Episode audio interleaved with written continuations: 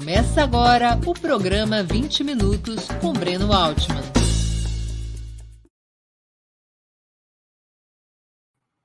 Bom dia.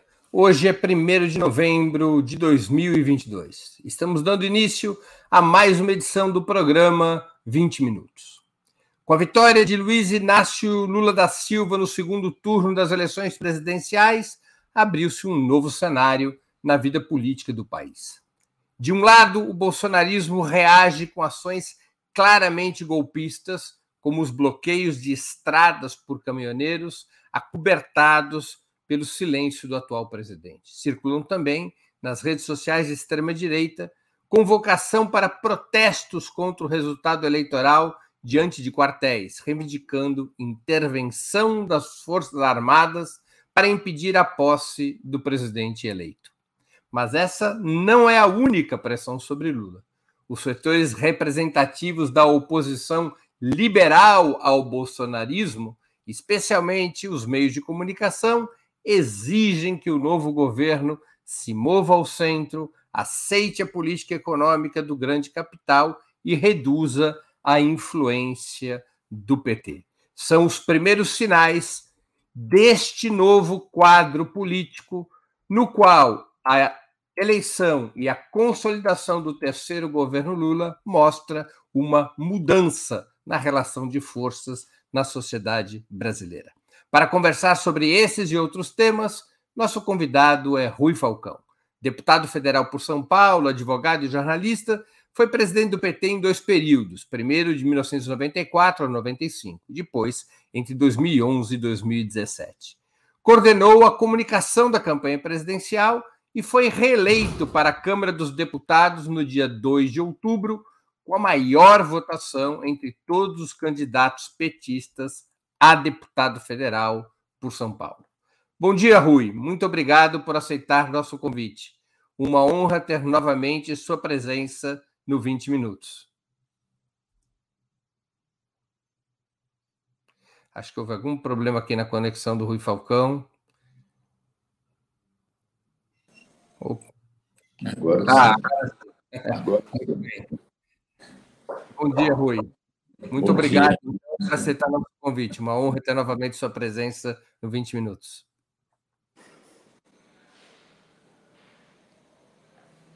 Rui, como, como interpretar o bloqueio de estradas pelos caminhoneiros bolsonaristas e a convocação nas redes sociais da extrema-direita dessas concentrações diante dos quartéis no dia 2 de novembro. Esses movimentos trazem perigo real? Bom, bom dia, bom dia, Breno, e, e aqueles e aquelas que nos acompanham aqui nesse 20 minutos. É, eu tinha dito logo no final é, do segundo turno, no começo do segundo turno, que essa é uma eleição diferente. E tinha dito, fazendo uma paráfrase com Chacrinha, que eleição, essa eleição não acaba quando termina. Então, é uma espécie de tentativa de um terceiro turno, que já vinha sendo anunciado desde quando eh, colocavam as urnas eletrônicas em dúvida, desde quando alegaram que as transmissões eh, da propaganda eleitoral, algumas não tinham sido realizadas em algumas emissoras de rádio, o ministro das Comunicações, Fábio Faria, chegou a dizer que falou das inserções, mas quando percebeu que estava escalando a possibilidade de adiar as eleições, ele tinha desistido. Foi até chamado de traidor pelos fanáticos bolsonaristas. E agora essa tentativa, que é inédita aqui no país, porque nós conhecemos golpes e tentativas de golpes, no decorrer de um mandato de algum presidente, como foi o caso de João Goulart, da presidenta Dilma e assim por diante. E agora uma tentativa de golpe antes da posse do presidente eleito.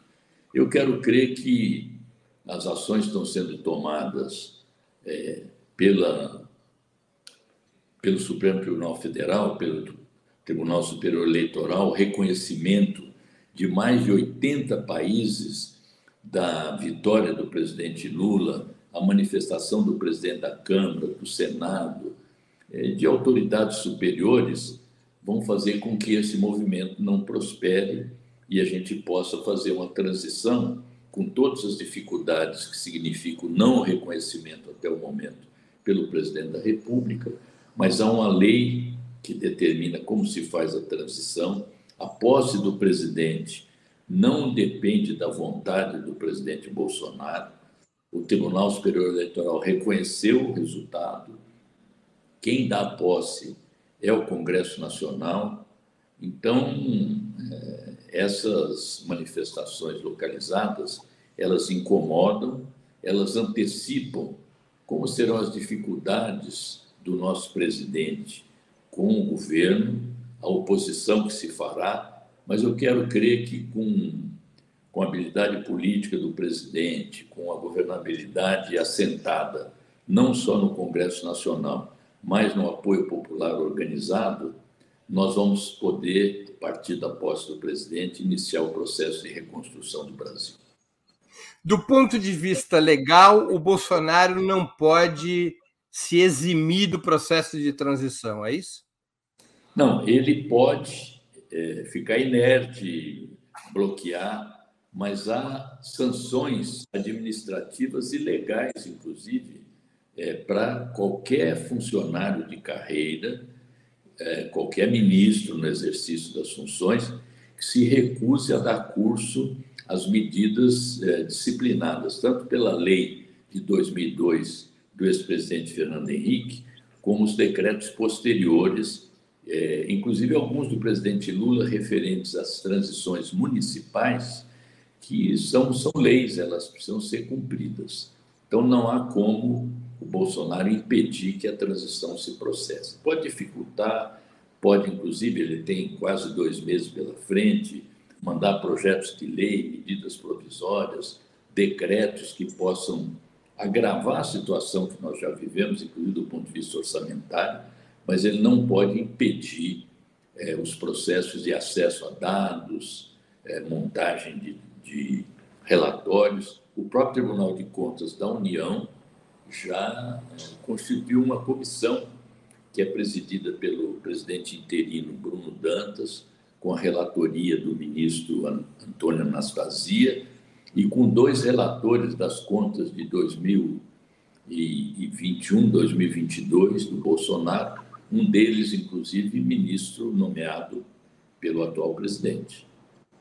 O governo, por exemplo, ele não pode deixar de nomear a equipe de transição que vier a ser indicada pelo presidente Lula.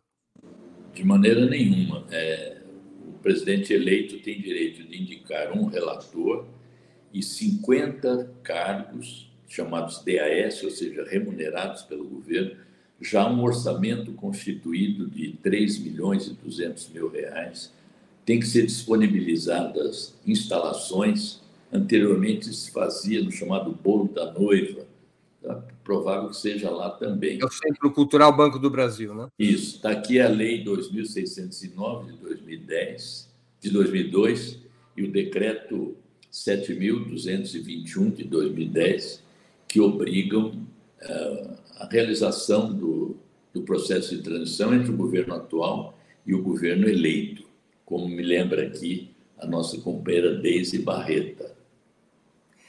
Ô Rui, no caso do Bolsonaro se ausentar da posse de Lula, isso cria algum tipo de embaraço legal?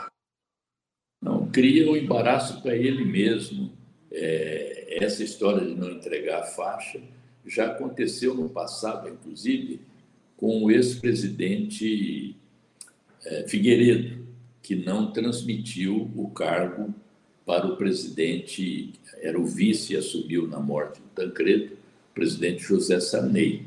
É mais um ato de incivilidade, deselegância, que não nos surpreenderia se viesse a ocorrer. Como Lula, naquele último debate na Globo, pediu para o Bolsonaro sair de perto dele, talvez até se sinta mais confortável de não ter aquela figura colocando a faixa pela terceira vez agora no peito do presidente Lula. No caso, uma curiosidade, no caso de ausência do Bolsonaro, quem transmite a faixa, o presidente Lula? É, eu, na verdade, não, não me lembro quem passou a faixa para o presidente Sarney. Não sei é, se é o presidente. Eu acho que o presidente da Câmara dos Deputados, não foi? É, o presidente do Congresso, talvez, né? Talvez seja o presidente Congresso. do Congresso. É. Ou o ministro do Supremo, uma autoridade que, que faça esse gesto protocolar, é. simbólico. Segue a linha de sucessão, se ele estiver ausente. É. Que é o presidente... E o vice é o presidente da Câmara, provavelmente. É, primeiro o vice, né? Aliás, o vice atual, que se elegeu senador, é, deu uma declaração dizendo que Bolsonaro deveria reconhecer a derrota, né? E o presidente eleito. Você é, está tranquilo a respeito da reação dos militares a esses movimentos do bolsonarismo? É, eu acredito que os, os militares devem cumprir o seu papel constitucional, ou seja, é, cuidar da segurança das fronteiras, é, evitar a entrada de contrabando de armas e de drogas e manter a segurança nacional, que nesse momento, ao que me conste, não está ameaçada por nenhum inimigo externo. É, acho que eles têm que cumprir o que a lei determina esperar a posse do novo presidente, que naturalmente nomeará um novo ministro da Defesa e o comandante das três armas, como normalmente ocorre em qualquer governo que se instale. Você acha que existe algum risco de crise militar antes da posse do Lula?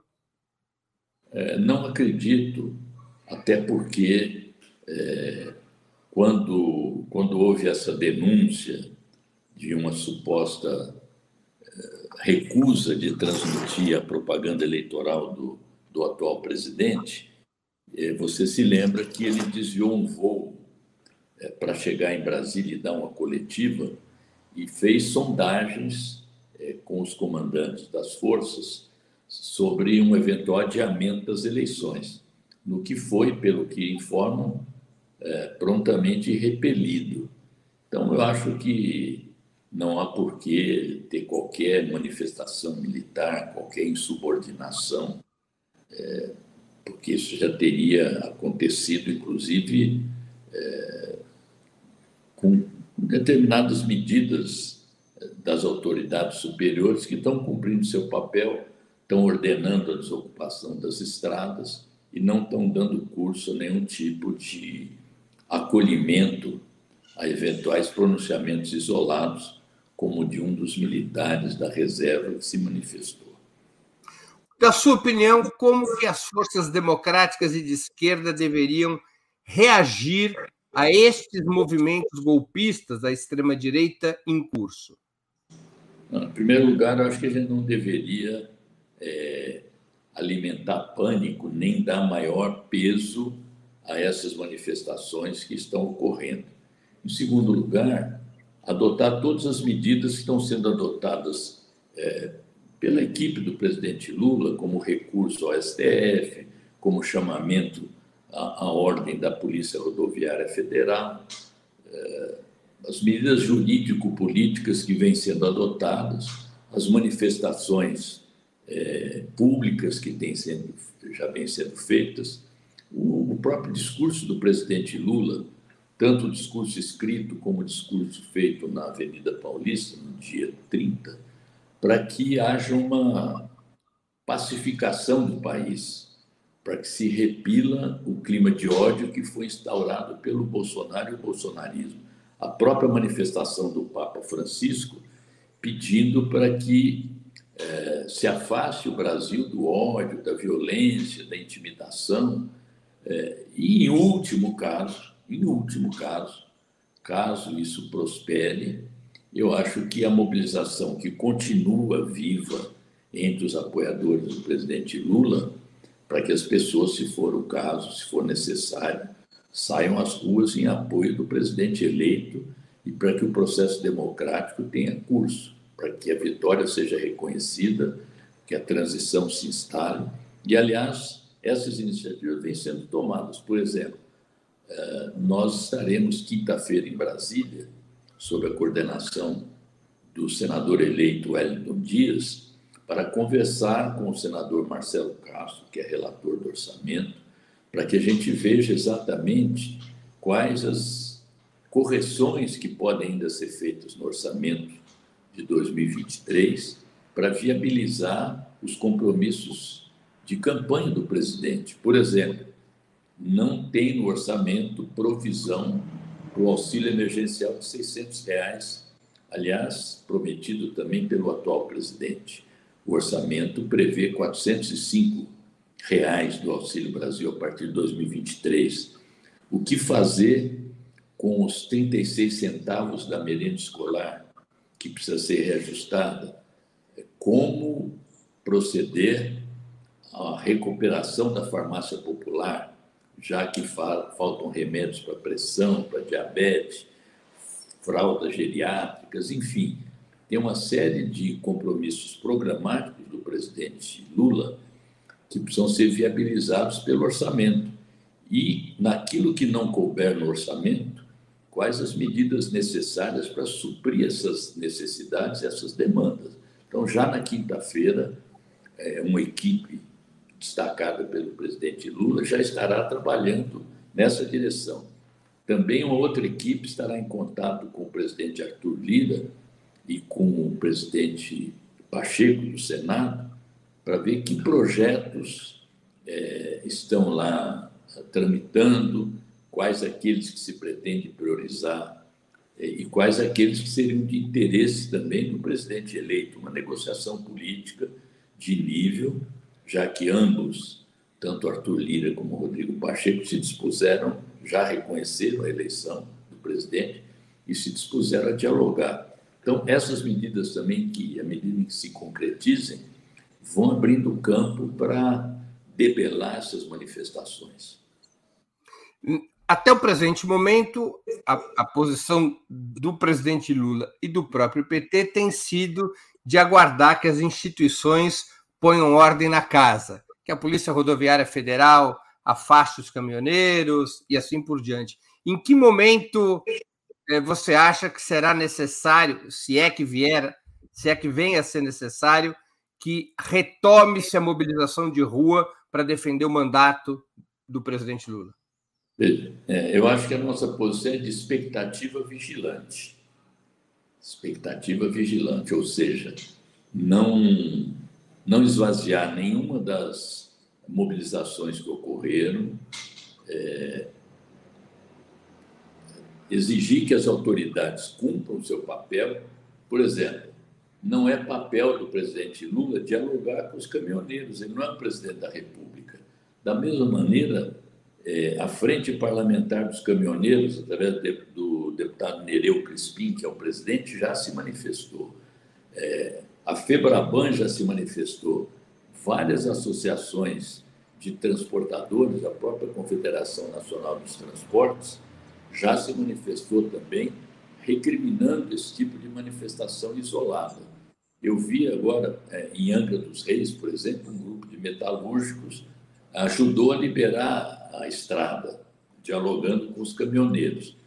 É, então, eu acho que é, talvez amanhã que é o dia assim de maior apelo que eles estão conclamando as pessoas a irem às portas dos quartéis, é, talvez seja o, o, auge desse tipo de, de manifestação. Mas, para não ficar em ingenuidades do passado, é bom é, isso que, que eu estou falando aqui, expectativa vigilante. Em vez de orar e vigiar, vigiar e orar depois, se for necessário. Rui, mesmo fora do governo nacional, o bolsonarismo deverá manter força institucional e social? A extrema-direita será a grande oposição ao governo Lula? Eu acredito que sim, e é por isso que nós, é, que vamos assumir o governo no dia 1 de janeiro, devemos já ter em conta algumas prioridades. A primeira delas, a meu ver, é, é dar conta da necessária melhoria das condições de vida do povo. E como é que se faz isso? Adequando o orçamento nacional àquelas prioridades que nós demos durante a campanha, ou seja, conjugar a necessária responsabilidade fiscal com a responsabilidade social que se sobrepõe, ou seja, ampla garantia a manutenção do Auxílio Brasil de 600 reais, mais 150 reais por criança até seis anos, a recuperação do valor do salário mínimo, já instituindo como será o reajuste e qual será a nova lei de regência do salário mínimo. Será aquela dos nossos governos, ou seja, uh, o, o, PIB dos dois anos anteriores mais a inflação do período? É, a questão uh, da farmácia popular que foi desativada, que eu mencionei aqui, de atender as demandas da população uh, nessas questões mais prementes, o, o, a questão da fome, que não pode esperar, são 33 milhões de famintos que demandam uma solução e uma acolhida para a sua situação, aquilo que o Lula fala de garantir que as pessoas tenham direito a pelo menos três refeições por dia. Esse, a meu ver, é o primeiro ponto a ser atendido para que o governo instalado tenha a credibilidade que se espera dele, que terá, e para que haja apoio popular logo no início do governo. Segundo, que é preciso começar o desmonte, o desmonte desse aparato é, ilegal, porque o, o governo Bolsonaro descumpriu todas as normas é, de governo sem nenhum tipo de reprimenda, ou seja, mais de 100 pedidos de impeachment, é aquela orgia de gastos é, exclusivamente com fito eleitoral, sem nenhum tipo de responsabilidade, as ameaças constantes aos poderes constituídos, principalmente o Judiciário o Supremo Tribunal Federal. Essa máquina precisa ser desmontada, é uma máquina ilegal que foi utilizada com toda a violência, com toda a disposição para que o Bolsonaro pudesse continuar no governo. Terceiro, é preciso, em conjunto com, com o PT e os partidos democráticos, aliados, as forças políticas e as instituições democráticas, é preciso fazer uma disputa na sociedade para reconstituir uma cultura democrática de paz eh, e de combate à, à, à violência política e à onda de mentiras que se propaga nas redes sociais, inclusive nesse momento, né? e, é, ao mesmo tempo, uma política econômica é, e social que dê conta da reconstrução nacional. O Brasil está vivendo um estado de calamidade pública em todos os planos. O, Brasil virou uma fazenda. O novo governo poderia decretar um estado de calamidade para facilitar as medidas orçamentárias? É, isso é uma decisão que cabe ao, ao presidente Lula e terá que debater essas medidas com a equipe de transição ao reconhecer qual é o estado real do orçamento, das finanças públicas, que até hoje a gente não sabe. As pessoas avaliam que tem um rombo de 500 bilhões, outros de 700 bilhões. Alguns economistas falam em autorizar um waiver, ou seja, uma tolerância de é, 200 bilhões de reais acima do chamado, da chamada lei do teto, que continua, embora totalmente é, desrespeitada, como disse o ministro Paulo Guedes, furamos sim o teto, mas com responsabilidade fiscal. Dizer, não existe mais o teto na prática, mas a lei do teto, a emenda constitucional 95, ela continua em vigor. Então, até esse mecanismo precisa ser desmontado para que você possa trabalhar o orçamento de uma maneira mais responsável.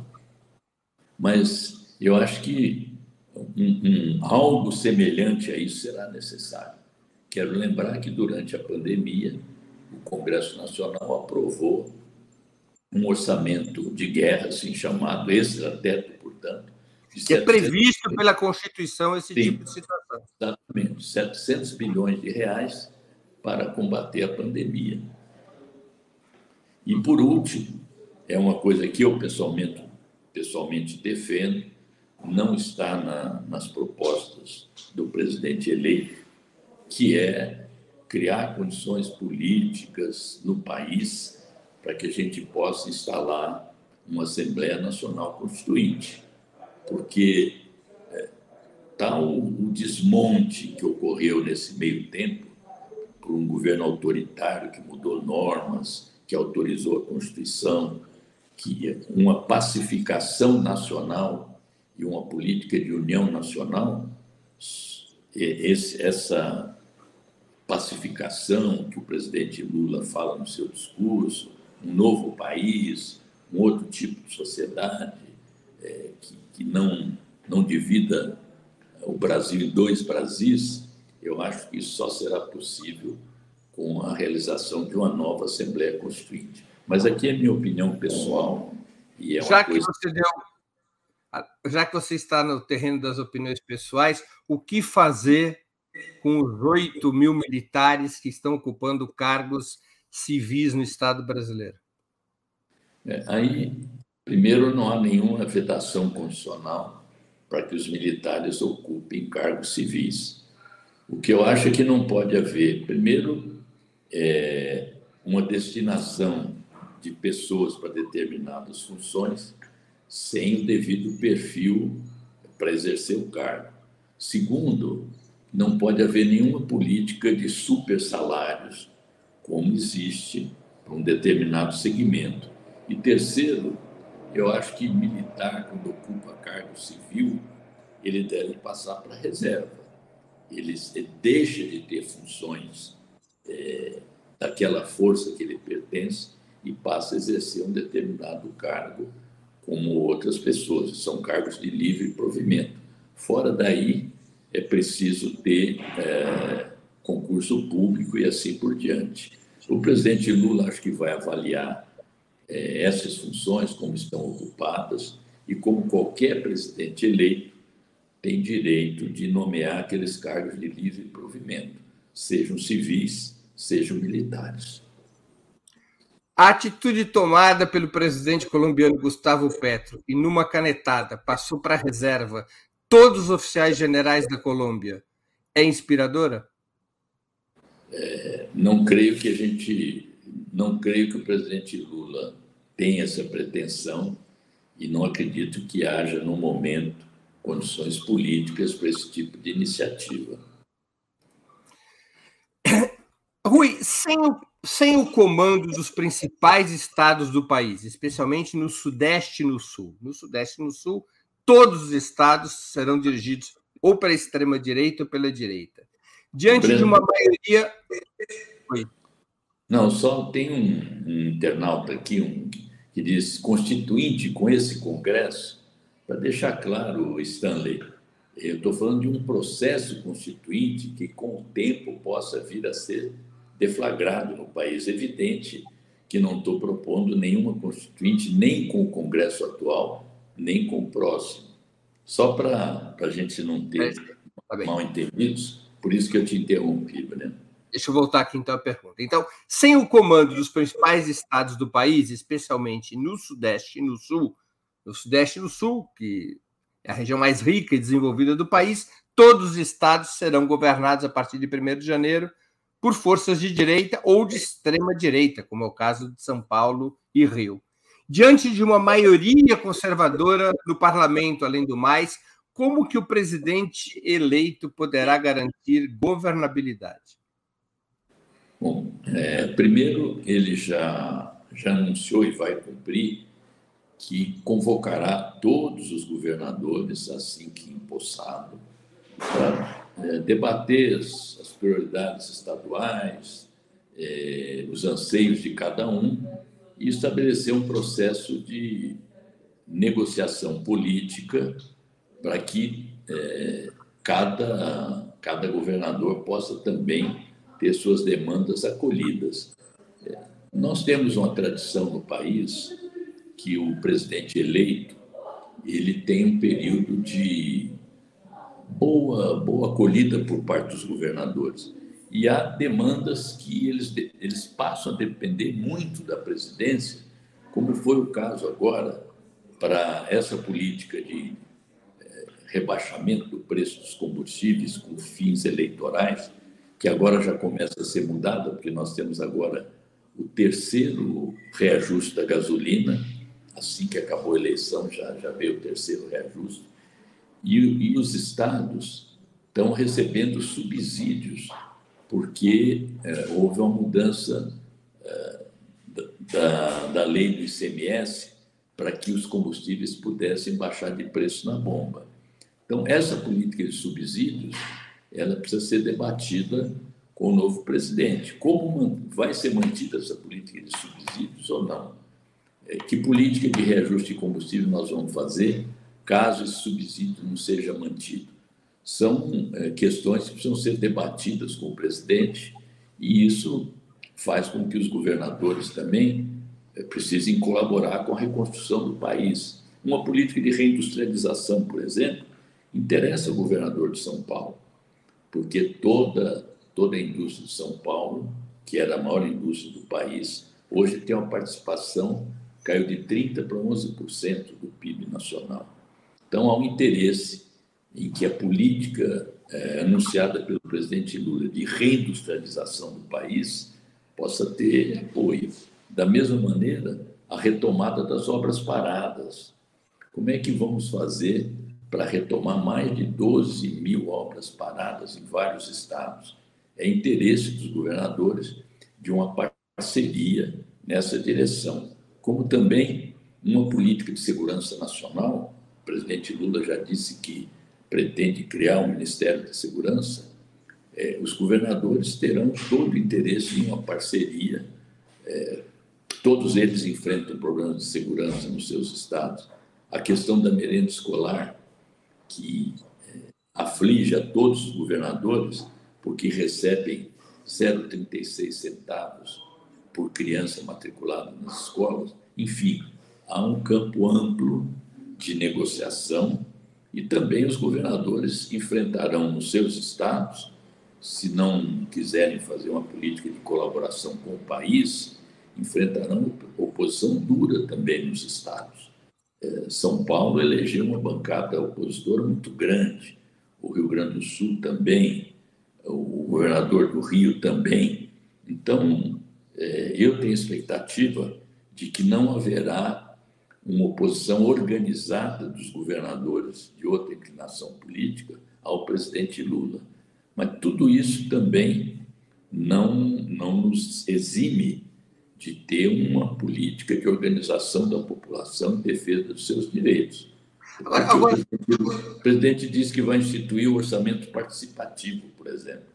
Isso envolverá a população de todos os estados opinando sobre como entendem que devem ser organizadas as contas públicas. Rui, é uma pergunta de uma espectadora nossa Thaís Baldon, ela pergunta: há legislação que possa embasar uma antecipação da posse, dada a conjuntura que parece estar se delineando? Não, que eu saiba, não há nenhuma lei nessa direção. É, a lei estabelece a data da posse e os procedimentos para chegar até lá. Não acho que é, exista essa possibilidade legal nem tampouco o presidente Lula está é, reivindicando que haja essa antecipação. Uma outra pergunta de um espectador nosso que é membro do canal. Lula terá um canal semanal de lives para conversar com a população e para desmascarar as mentiras promovidas pelo exército virtual bolsonarista? Olha, essa pergunta eu não posso responder. É, acho que é necessário o presidente Lula se comunicar, como ele fazia sempre, é, com a população. Mas há, várias, por exemplo, o presidente Obrador do México, ele praticamente fala todo dia, inicia o dia com uma fala. Não, não creio que seja essa a intenção do presidente Lula. Ele, inclusive, usava muito pouco o mecanismo legal da utilização da rede nacional de rádio e televisão. Mas certamente agora, no, eh, na era digital mais acentuada, eh, novas formas de comunicação da presidência com a população deverão ser acionadas. mas isso é uma é decisão que cabe a ele e à sua futura equipe de comunicação. Né?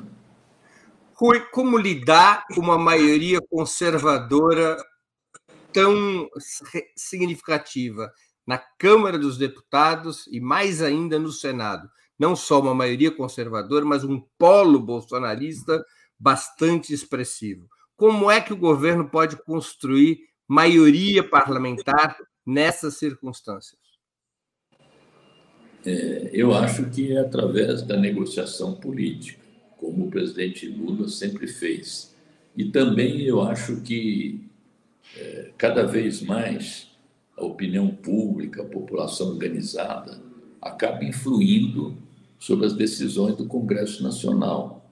Então, eu acho que nós vamos trabalhar em dois planos, a necessidade que eu vejo.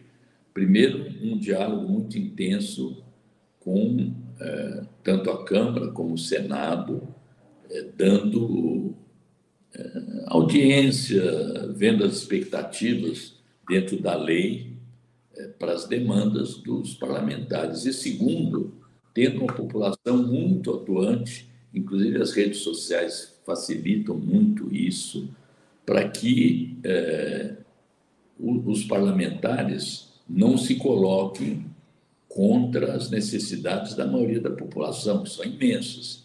Então, oposição pela oposição é, não, não tem muito curso de longo prazo. Então, é, esses dois movimentos acho que nos ajudam a governar, embora seja uma composição bem desfavorável nesse momento. É por isso que eu digo que é preciso o novo governo, em conjunto com o PT e os partidos que vão governar junto, ter uma política de muito diálogo permanente com a população e, sempre que necessário, também mobilizá-la em defesa dos seus direitos, inclusive atuando com pressão legítima, é, sem provocação, sem ir à casa dos parlamentares, nada disso, mas com pressão legítima, com comunicados, com procura do parlamento para que o, o novo governo possa cumprir seu programa. A abolição do orçamento secreto, bandeira do presidente eleito, não pode representar um problema na relação com a maioria conservadora? Não pode acabar se transformando na primeira derrota do novo governo?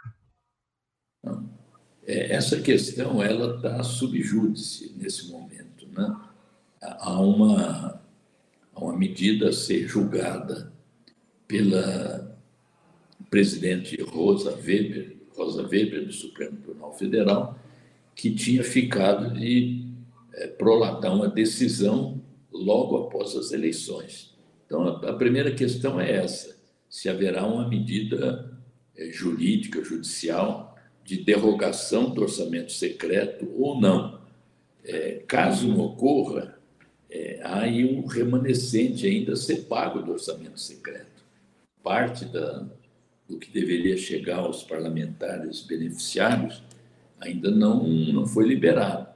Então, se nada ocorrer até lá, o atual governo e o atual Congresso poderá liberar ou não essa demanda reprimida, represada.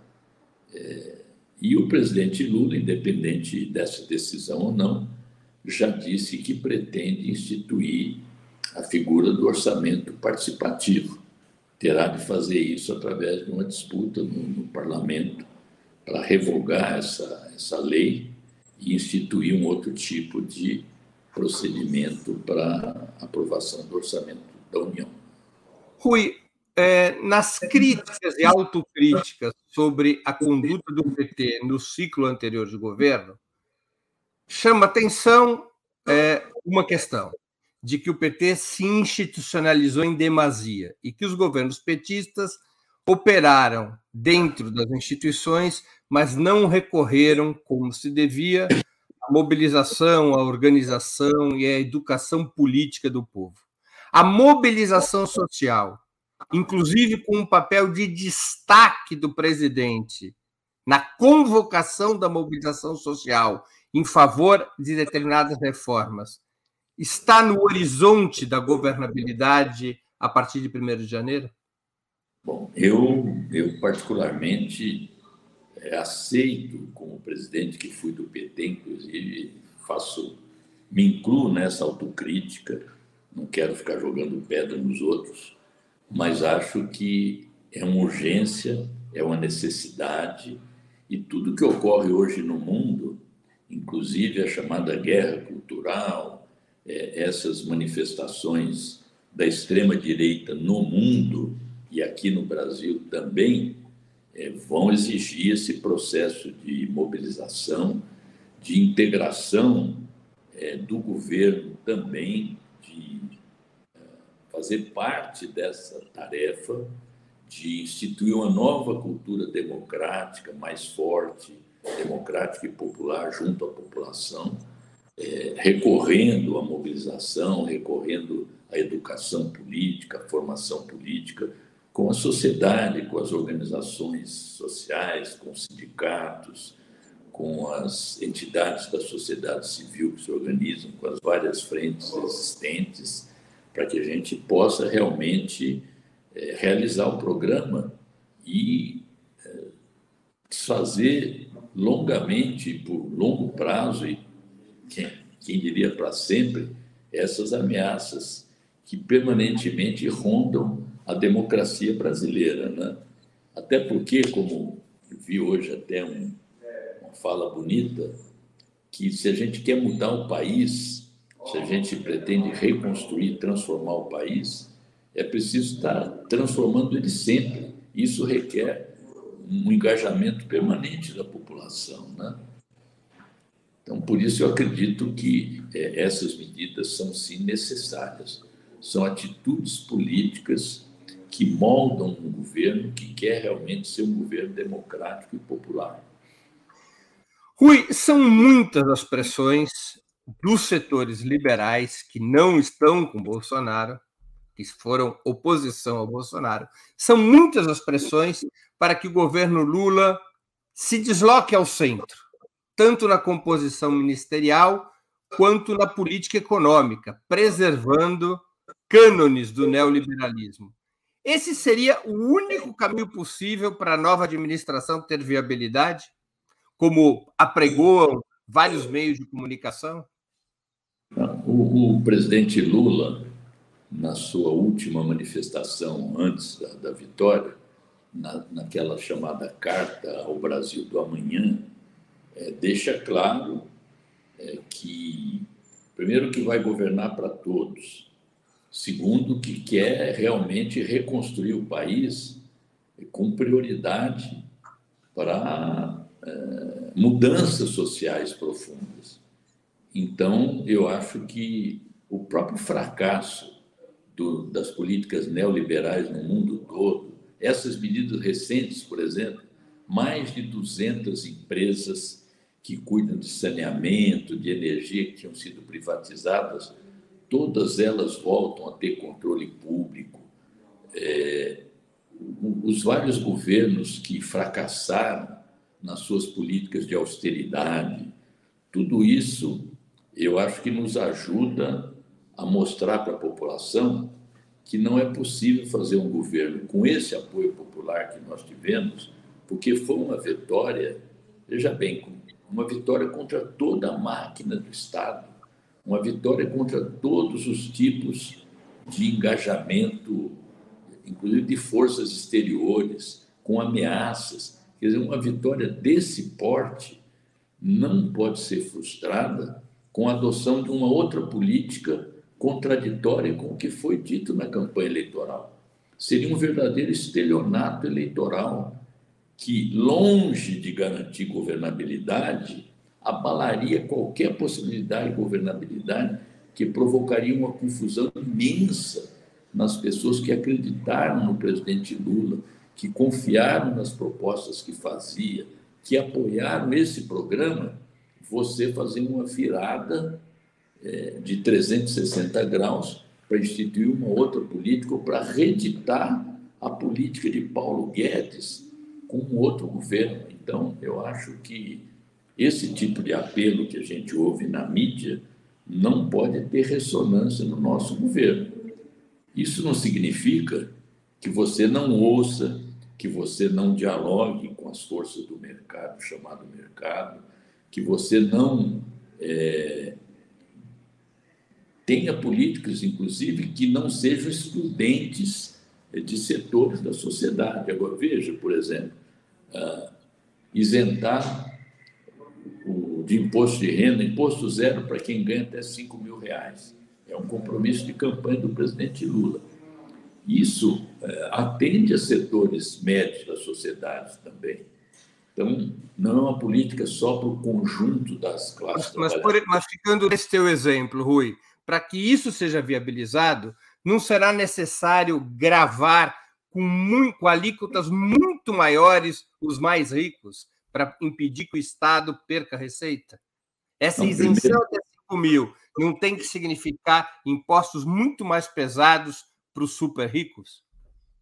Primeiro, será necessária uma reforma tributária. É, há projetos que tramitam no Congresso Nacional mas não, não se poderá fazer uma reforma tributária que possa gravar mais ainda os impostos que incidem sobre o consumo, porque é, é o, imposto mais injusto é aquele imposto que é igual para todos.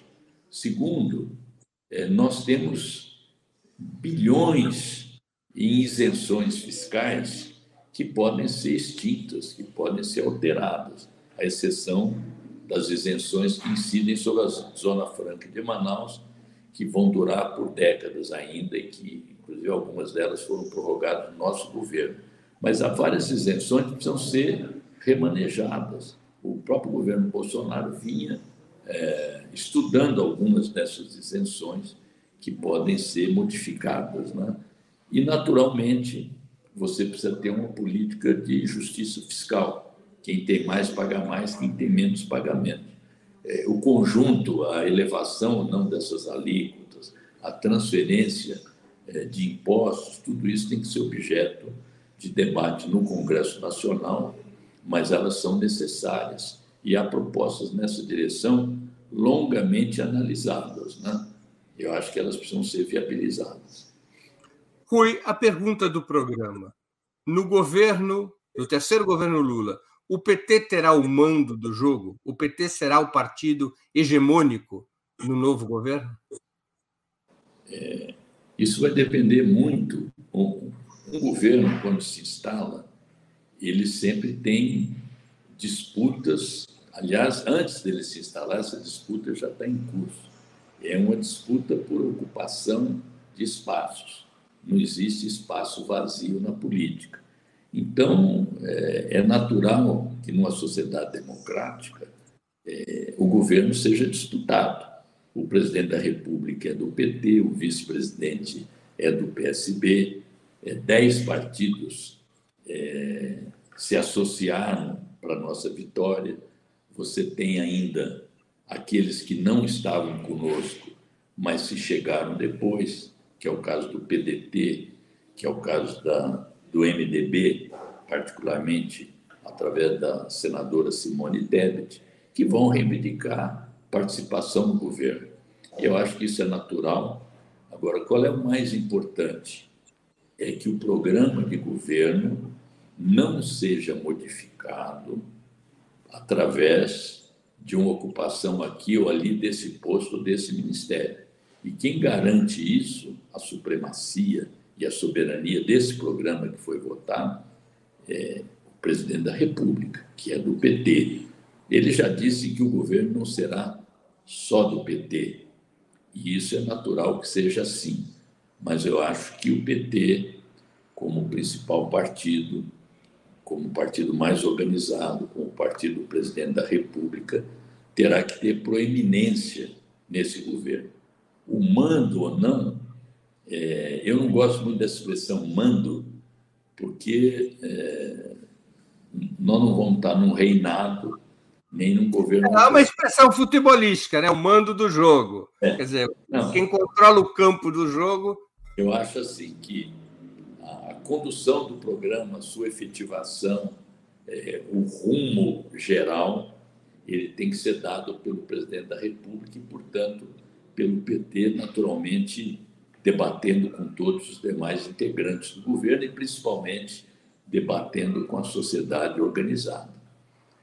Rui, o terceiro governo Lula, na sua opinião, deve ser considerado, e muitos defendem essa tese, como um governo de transição, cujo principal objetivo seria restaurar a Sexta República da Constituição de 88 e fazer melhorias dentro do atual modelo econômico, ou um governo de transformação, que tenha como perspectiva a realização de reformas estruturais?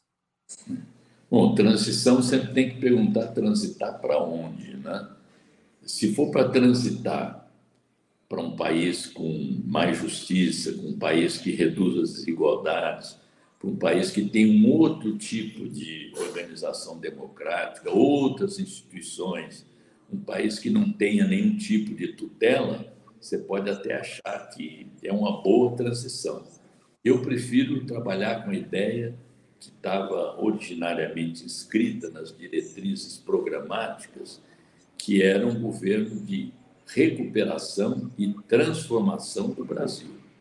E para transformar, a transformação tem que ser realizada sempre e, de preferência, fazer as coisas que vale a pena e que ainda não foram feitas.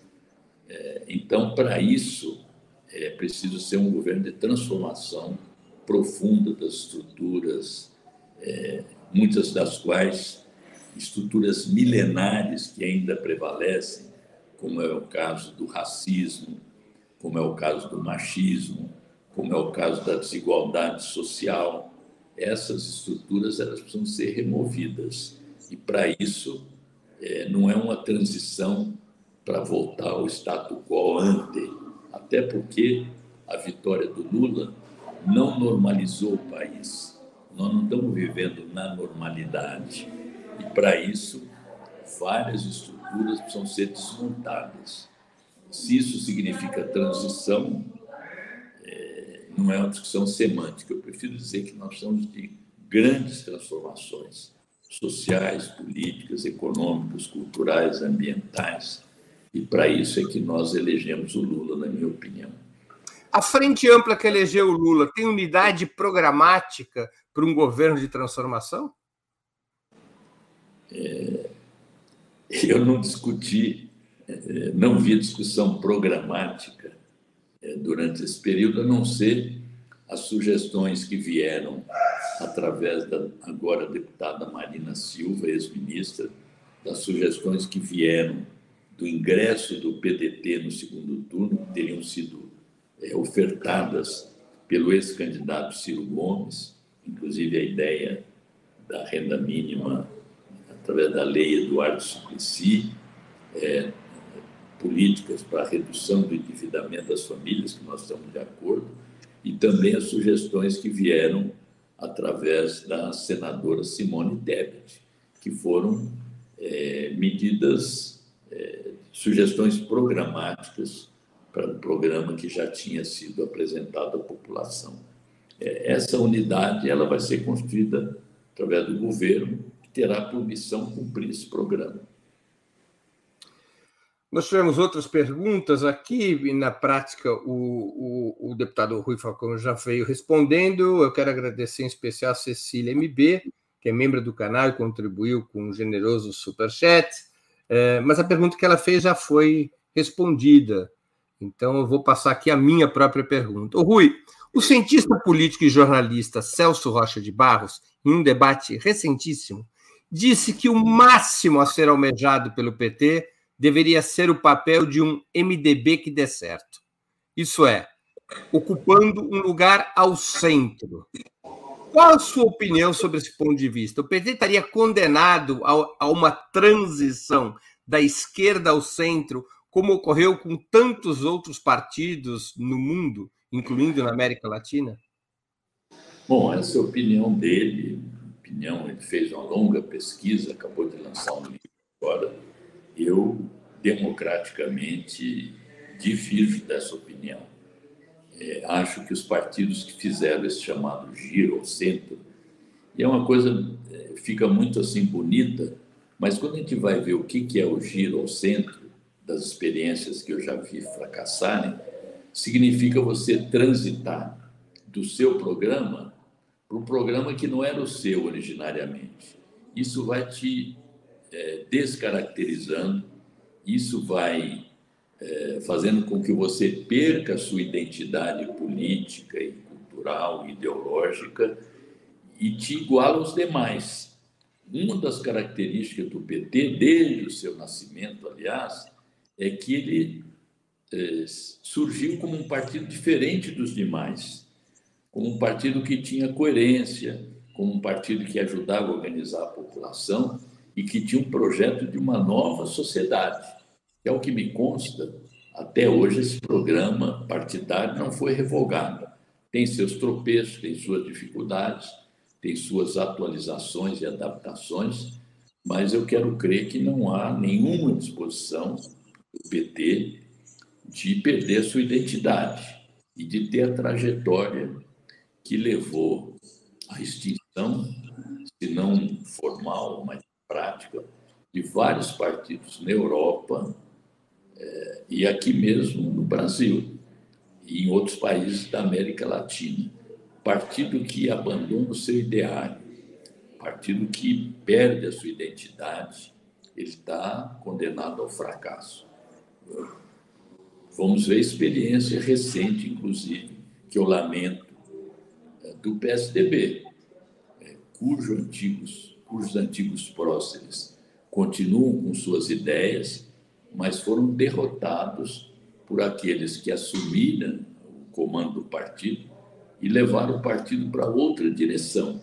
Isso se deu agora através dos resultados eleitorais e se mede também pela influência que deixaram de ter na sociedade. É algo que eu lamento em relação ao PSDB, que eu lamento em relação ao PSB e que gostaria que esses partidos retomassem as suas propostas originárias. E eh, não acredito que o PT vá percorrer esse caminho. Rui, o Brasil tem um cenário curioso. E aqui vai minha última pergunta de mérito, que a gente está caminhando para o final. O Brasil tem um cenário curioso. Uma extrema-direita que parece mais próxima à metodologia do revolucionário italiano Antonio Gramsci, fazendo intensamente a disputa política, cultural e ideológica por hegemonia, do que uma esquerda, especialmente o PT, que parece dar prioridade a composições com correntes e pensamentos divergentes a partir de concessões programáticas. Como é que você avalia esse fenômeno? Por que, que a extrema-direita, ao menos nessa quadra histórica do país, tem uma maior vocação e concede uma maior intensidade à disputa político-ideológica do que a esquerda? Eu não gosto dessa comparação dessa, dessas atitudes da extrema-direita com a trajetória gramsciana. É, essa atitude de mobilização e disputa cultural, ela é associada também ao fascismo e não ao Gramsci, até porque há uma outra leitura de Gramsci diferente dessa avaliação. Agora, é inegável que o PT tem dado pouca atenção e os nossos governos à disputa cultural, à disputa política ideológica. E é por isso que cada vez se faz mais necessário, até em função dessas atitudes da extrema-direita, que a gente reprocesse as nossas formas de atuação política, atuando sim nas instituições, atuando mais intensamente na sociedade, tendo uma política permanente de disputa política e ideológica, não só nos períodos eleitorais, reocupando os territórios, reorganizando as nossas eh, instâncias partidárias e que o governo também tem um papel mobilizador e de disputa política ideológica, além de cumprir as suas funções diretamente administrativas, digamos assim. Rui, nós estamos chegando ao fim da nossa conversa e eu queria fazer duas perguntas que eu sempre faço aos nossos convidados e convidadas antes das despedidas. A primeira delas, qual livro você gostaria de sugerir aos nossos espectadores? E a segunda, qual filme ou série poderia indicar a quem nos acompanha? É, eu estou numa fase de tentar agora descansar um pouco. Ainda não consegui, então eu estou concluindo a leitura de um livro policial que eu gosto muito, de um autor chamado João Nesbo, que eu já mencionei aqui. É um livro chamado Garganta Vermelha. É, é um autor muito. Autor é, norueguês, né? É, norueguês, best-seller, milhões de exemplares vendidos. Eu já li, estou aguardando qual é o novo livro dele para que eu possa adquirir também.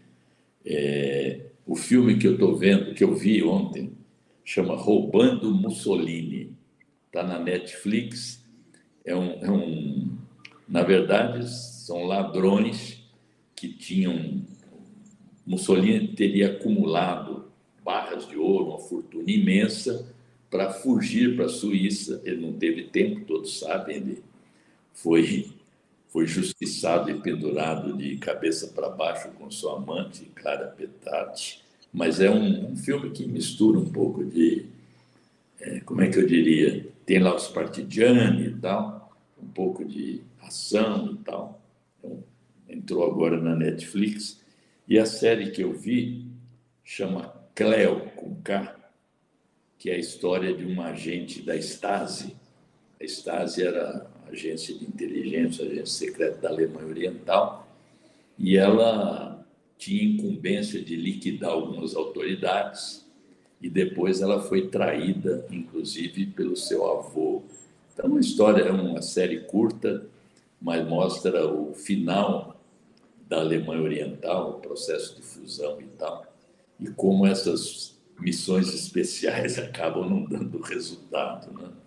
Uma série leve para a gente. São essas três coisas que eu estou vendo, que eu vi, eu estou vendo atualmente. Rui, queria agradecer muito pelo seu tempo e por essa conversa tão essencial nos dias que estamos vivendo. Muito obrigado por novamente aceitar o nosso convite.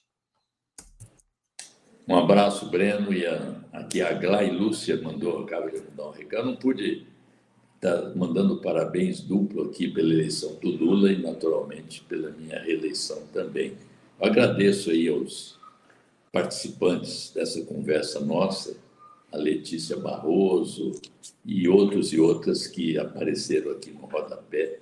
E eu não pude dialogar com todos e todas, mas se puder depois receber essas mensagens, é, responderei a todas aí, como faço sempre.